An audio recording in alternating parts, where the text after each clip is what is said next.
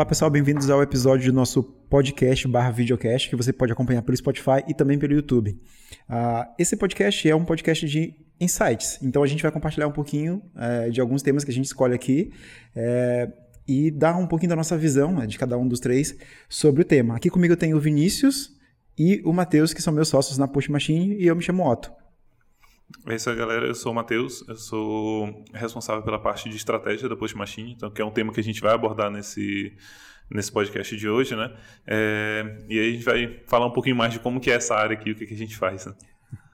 É, eu sou o Vinícius Galotti, sou sócio responsável aqui pela parte de tecnologia e vou trazer também um pouquinho sobre o que a gente já viveu na pele aqui na Post para contar essa história junto. Legal. Nosso tema de hoje é reposicionamento ou posicionamento de marca, né? Eu acho que nada melhor para ilustrar posicionamento ou reposicionamento de marca do que contar um pouquinho da história da Post, né? Bem breve, para deixar o nosso ouvinte barra telespectador entendendo um pouquinho do nosso, do, do nosso uh, desafio até aqui, né? Eu vou começar falando como começou a Post, né? Então a Post ela começou lá em 2014 como uma empresa de redes sociais, né? A gente se definia assim, uma empresa de social media. E naquela época, embora já tivessem alguns outros players no mercado, social media era um cenário ainda a desbravar. A gente tinha bem poucas empresas é, trabalhando com esse produto aqui na cidade. Mas assim, nos três anos que se seguiram assim, ao lançamento da Post, ao início da nossa atividade, é, a gente viu esse número de empresas aumentar assim, muito, muito rápido, né? E ao ponto de que a gente chegava às vezes em algumas reuniões e já tinham ali três, quatro propostas de outras empresas. É, a gente já tinha uma pegada um pouco diferenciada, a gente queria trabalhar um pouco mais de fotografia, um pouco mais de, de filmagem, é, trazer um pouco mais do audiovisual para dentro da rede social e sair um pouquinho daquele negócio da cartela, né, que são aquelas artes de Photoshop, né, aquelas artes bem photoshopadas ali. A gente queria trazer mais o dia a dia das empresas que a gente ajudava a comunicar na época. Logicamente, isso tem um custo um pouco maior, né? Você tem que investir um, em câmeras, em, em, em é, aparelhos para gravação. E a nossa proposta, ela sempre era recebida meio que assim, né? Ah, legal, vocês vão fazer gestão de rede social, mas o valor de vocês está um pouco mais alto do que a empresa A, B e C, que eu já tenho um orçamento aqui, né? E acho que foi a, a, primeira vez que a gente teve que pensar ali em como a gente conseguiria diferenciar o nosso produto, né? como que a gente conseguiria é, trazer uma nova roupagem para esse produto ou serviço que a gente estava oferecendo ali, né? E o que é engraçado de, de pensar nesse, nessa época especificamente é que não só a parte de filmagem e, e, fotografia já era bem pronunciada no que a gente fazia, mas a gente queria também, a gente trazia um pouco de mergulho dentro do negócio do cliente antes de comunicar. Né? A gente tinha sempre uma fase de imersão, onde a gente estudava um pouco o cliente antes de começar a comunicar qualquer coisa dele. Né? Mas foi exatamente aí a nossa primeira Primeira fase, né? Primeira fase, nosso primeiro contato com o tema reposicionamento de marca, né? E aí a gente, como o Otto falou, esse, esse momento inicial aí da, da empresa, né, ainda muito focado nas mídias sociais, sempre tendo em vista né, esse objetivo final de, de se comunicar ali no Instagram, no Facebook, seja qual fosse a rede, é, a gente já fazia algumas incursões, como o Otto falou, na parte mais estratégica, né? A gente já tinha algum, alguns trabalhos é, mais consultivos, alguns trabalhos realmente de criar, por exemplo, um planejamento de comunicação para aquela uhum. marca, né? E em paralelo a isso também, por estar trabalhando forte com a parte do design gráfico, a gente acabava fazendo também alguns trabalhos de criação de identidade visual, de criação de Exato. logo, né? E apresentações institucionais também a gente fazia bastante e acabou unindo essas duas coisas no que a gente chamava de agência de branding, né? Então, é, a gente fazia né, nessa segunda fase, digamos assim, da, da Post, alguns trabalhos, né, que se encaixavam né, nessa categoria, né, de reconhecimento de marca, né, de posicionamento de marca, é, alguns trabalhos de planejamento de comunicação, criação de identidade visual, né? Estudo de público também. É, né? estudar um pouco o público, né, estudar um pouquinho o mercado e entregar às vezes algum valor a mais para o cliente do que simplesmente as mídias sociais, né? Acontece que ainda no início ainda era muito de o cara vinha buscar o trabalho de gerenciamento de mídias sociais, uhum. a gente oferecia alguns serviços adicionais para ele, alguns até iam meio que de graça, né, no meio do pacote, né? E só que com o tempo isso foi, é, a gente foi percebendo que é, o cliente sentia muito valor nesse, nesses trabalhos e isso foi crescendo bastante na empresa e as mídias sociais foram é, diminuindo, né? E como o Otto falou, é um mercado que começou a ficar bastante saturado muita, muitas agências abrindo nesse segmento, né? O preço começou a não ser mais atrativo para os nossos clientes, né? E cada vez mais o que era atrativo era realmente a parte estratégica, né? Era pensar, beleza, antes de eu começar as mídias sociais, o que eu preciso fazer, o que eu preciso ter, o que eu preciso é, ter realmente muito bem definido para que aquilo lá no final funcione, né?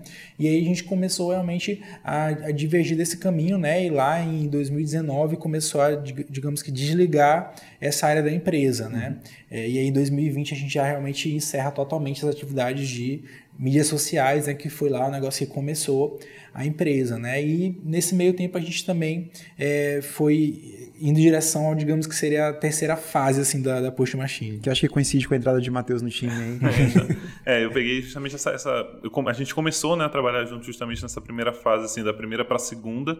E aí foi como o Galote falou, assim, em 2019 que a gente falou, não, então vamos ser isso, vamos ser agência de brand. A gente começou a fazer muita coisa, fez muito, muita palestra, fez muito evento. É, só que durante esse processo ali a gente também continuou fazendo essa observação de mercado, né? A gente começou a, continuou olhando e falando, cara, mas será que é isso aqui mesmo? Será uhum. que não é? é? E aí é onde a gente entra nessa terceira fase da Post Machine, que é onde a gente se desliga desse nome de agência de brand, né? Porque é, dentre outras coisas, o mercado de novo começou a ficar com muita gente falando de brand, muita gente falando sobre coisas diferentes sobre, uhum. sobre o que é brand. E a gente falou: não, cara, eu acho que o que a gente faz de melhor não é isso. Não é só trabalhar a comunicação do, do cliente. Trabalhar uhum. a comunicação do cliente é importante, mas a gente quer ir além. E aí é onde a gente começa a se denominar como uma agência de negócios, né? uma uhum. agência que constrói junto com o cliente soluções para o mercado. Então a gente entendeu que o cara que vem aqui para Post, ele não quer se adequar a um serviço de prateleira. Ele tem um uhum. desafio e a gente precisa identificar aquele desafio e montar uma equipe para solucionar aquele, aquela oportunidade, né? aquele, aquele desafio do projeto que foi encontrado numa reunião prévia. Então, uhum. hoje é esse o posicionamento que a gente toma com base nessa observação. Né? Então, de uma maneira geral, o que, é que a gente tem? A gente tem uma empresa que em vamos lá, 2014, em sete anos de, de empresa, a gente mudou de mercado, vamos dizer assim,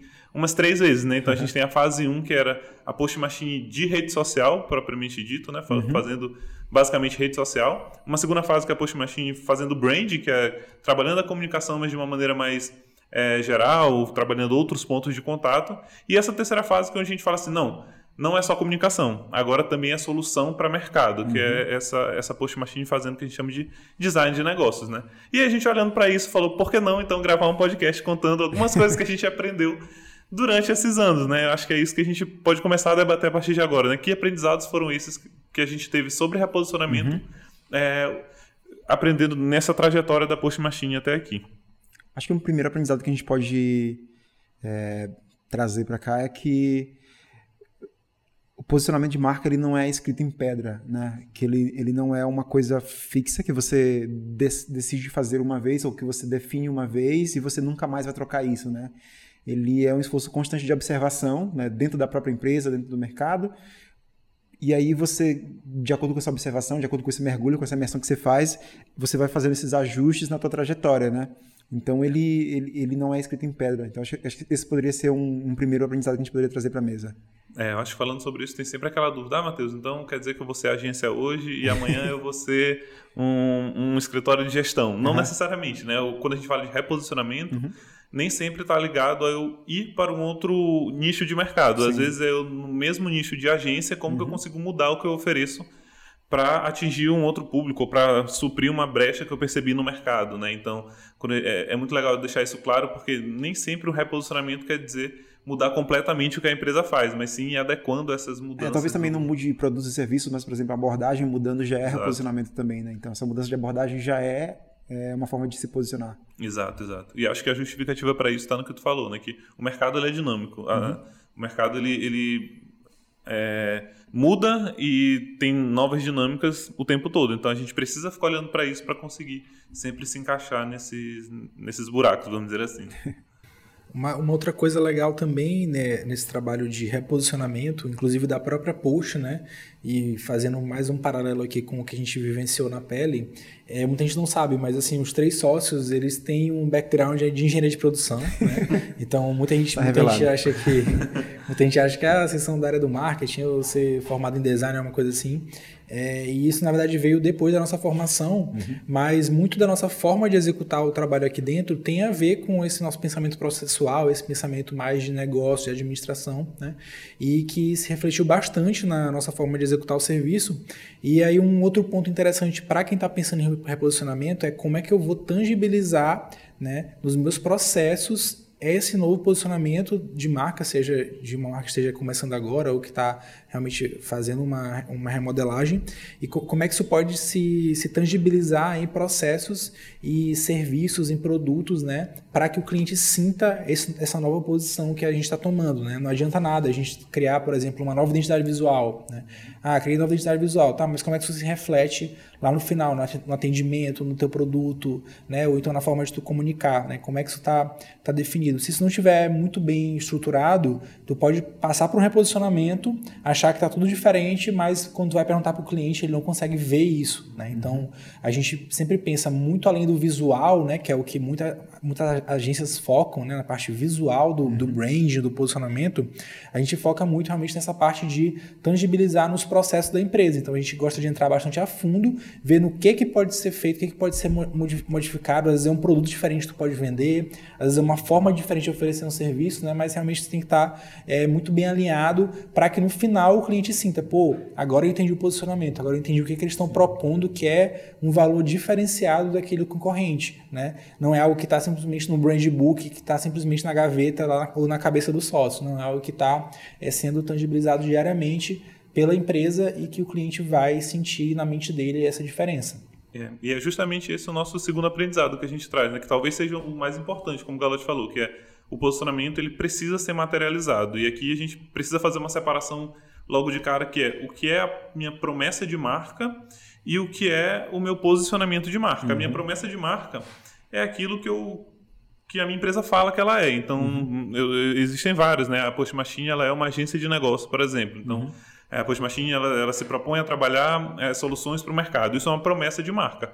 Agora, a gente só vai de fato ter esse posicionamento quando a gente incutir isso nos produtos e serviços, uhum. no, nos nossos processos, nas nossas metodologias. Então, é, o grande ponto aqui desse, desse segundo aprendizado é como que a minha empresa ela gera razões para o meu cliente acreditar no meu posicionamento. Isso só, eu só consigo fazer trabalhando o dia a dia, trabalhando os pontos de contato. Então, de acordo com o meu posicionamento, é que eu vou entender se faz sentido eu ter um e-commerce, por exemplo, se uhum. faz sentido eu ter parceria com, com o nicho de mercado X ou o nicho de mercado Y, se faz uhum. sentido eu estar em uma rede social ou em outra rede social. Então, é, é, sempre puxar essa, esse questionamento de, beleza, eu entendi o que é que eu sou, agora como é que eu vou fazer isso é, ser aplicado ao meu mercado, né, na prática, vamos dizer assim. É, um terceiro aprendizado que a gente pode colocar aqui é a questão de em que se baseia essa mudança de posicionamento, né? E no nosso caso sempre foi nesse mergulho em entender um pouco mais sobre as necessidades dos nossos clientes, né? Então lá na frente quando a gente entendeu que o cliente brilhava os olhos na parte estratégica da comunicação, né, na parte de é, intenção de comunicação da marca, né, no planejamento de comunicação, esse foi o primeiro sinal para a gente. Né? Lá na frente, quando a gente percebeu, por exemplo, que dentro da fase de branding, quando a gente fazia o mergulho no negócio e o cliente gostava daquilo que ouvia, gostava da maneira como a gente é, posicionava a marca dele, né? A partir dali, isso também já foi dando mais insight para a gente. Então, essa observação constante do público que eu estou querendo atingir é, é, o que faz muito sentido no sentido de, na hora de reposicionar, né? O Vinícius gosta muito de falar sobre o ICP, né? Que é o perfil ideal de, de cliente, né? E a empresa, ela, por vezes, ela, ela tem que realmente mirar nesse perfil ideal de cliente. Que é um cliente que se entrar pela porta, eu vou ficar muito feliz de recebê-lo aqui, né? E, e, e, tentar entender quem é esse cliente hoje que te agrada atender, né? Quem é esse cliente que consegue é, valorizar o trabalho que você faz, é um, um desses esforços de, de conseguir é, é um dos indicadores que você deve mover para um posicionamento mais arrojado. Exato. Aí eu acho que também vale uma outra ressalva. Assim como a gente fala que o mercado ele sofre mudanças periódicas, uhum. o perfil de cliente também sofre mudanças periódicas, né? Então tem sempre aquele caso que a gente chega numa empresa e fala: "Ah, vocês têm algum perfil de cliente?" O cara fala: "Tem, eu tenho uma persona, um ICP uhum. que eu fiz há quatro anos, né?" Então ele fala assim: "É, esse pode até ser o teu perfil de cliente, uhum. mas é legal que tu esteja olhando as mudanças dele na maneira de viver, as novas demandas, porque o mercado muda, a sociedade muda, uhum. e esse perfil de cliente que tu traçou há quatro anos, ele pode ser o mesmo, mas com novas demandas, com novos comportamentos, com novas, é, com novas exigências, vamos dizer assim. Né? Então, é sempre legal a gente ficar de olho nisso. Não é merchan, mas tem aquele, aquele material que o Otto gosta muito de falar para a gente da Limpicote, que é o Jobs to be Done, né? que eu acho que vale a pena dar uma olhada, que é como que a gente consegue olhar para o que o cliente faz para que a gente consiga oferecer uma coisa que faça mais sentido para ele. Uhum, como que as tarefas dele conseguem Isso. dar para a gente um, uma luz em como que deve, nós devemos nos posicionar ou como nós vamos ajudar ele a realizar essas tarefas em cada etapa da jornada, né? Exato. Então acho que é isso. A gente tem aqui os três, tem três insights sobre como posicionar ou reposicionar uma marca, né? Os indicadores de que você precisa posicionar e reposicionar. E a gente se encontra então num próximo episódio, né, pessoal? É, acho que é isso. Né? A gente já falou muito aqui também. Tem muita coisa para desenvolver, mas eu acho que Vamos ficaria muito... próximos. Exato. É, e se quem estiver ouvindo a gente e quiser entrar em contato, é só mandar uma mensagem lá, mandar uma dúvida, enfim, uhum. lá no nosso Instagram, post.machine, a gente vai estar lá à disposição para conversar, bater um papo, tomar um café. Se tiver alguma sugestão também para um próximo episódio, alguma coisa que vocês queiram ouvir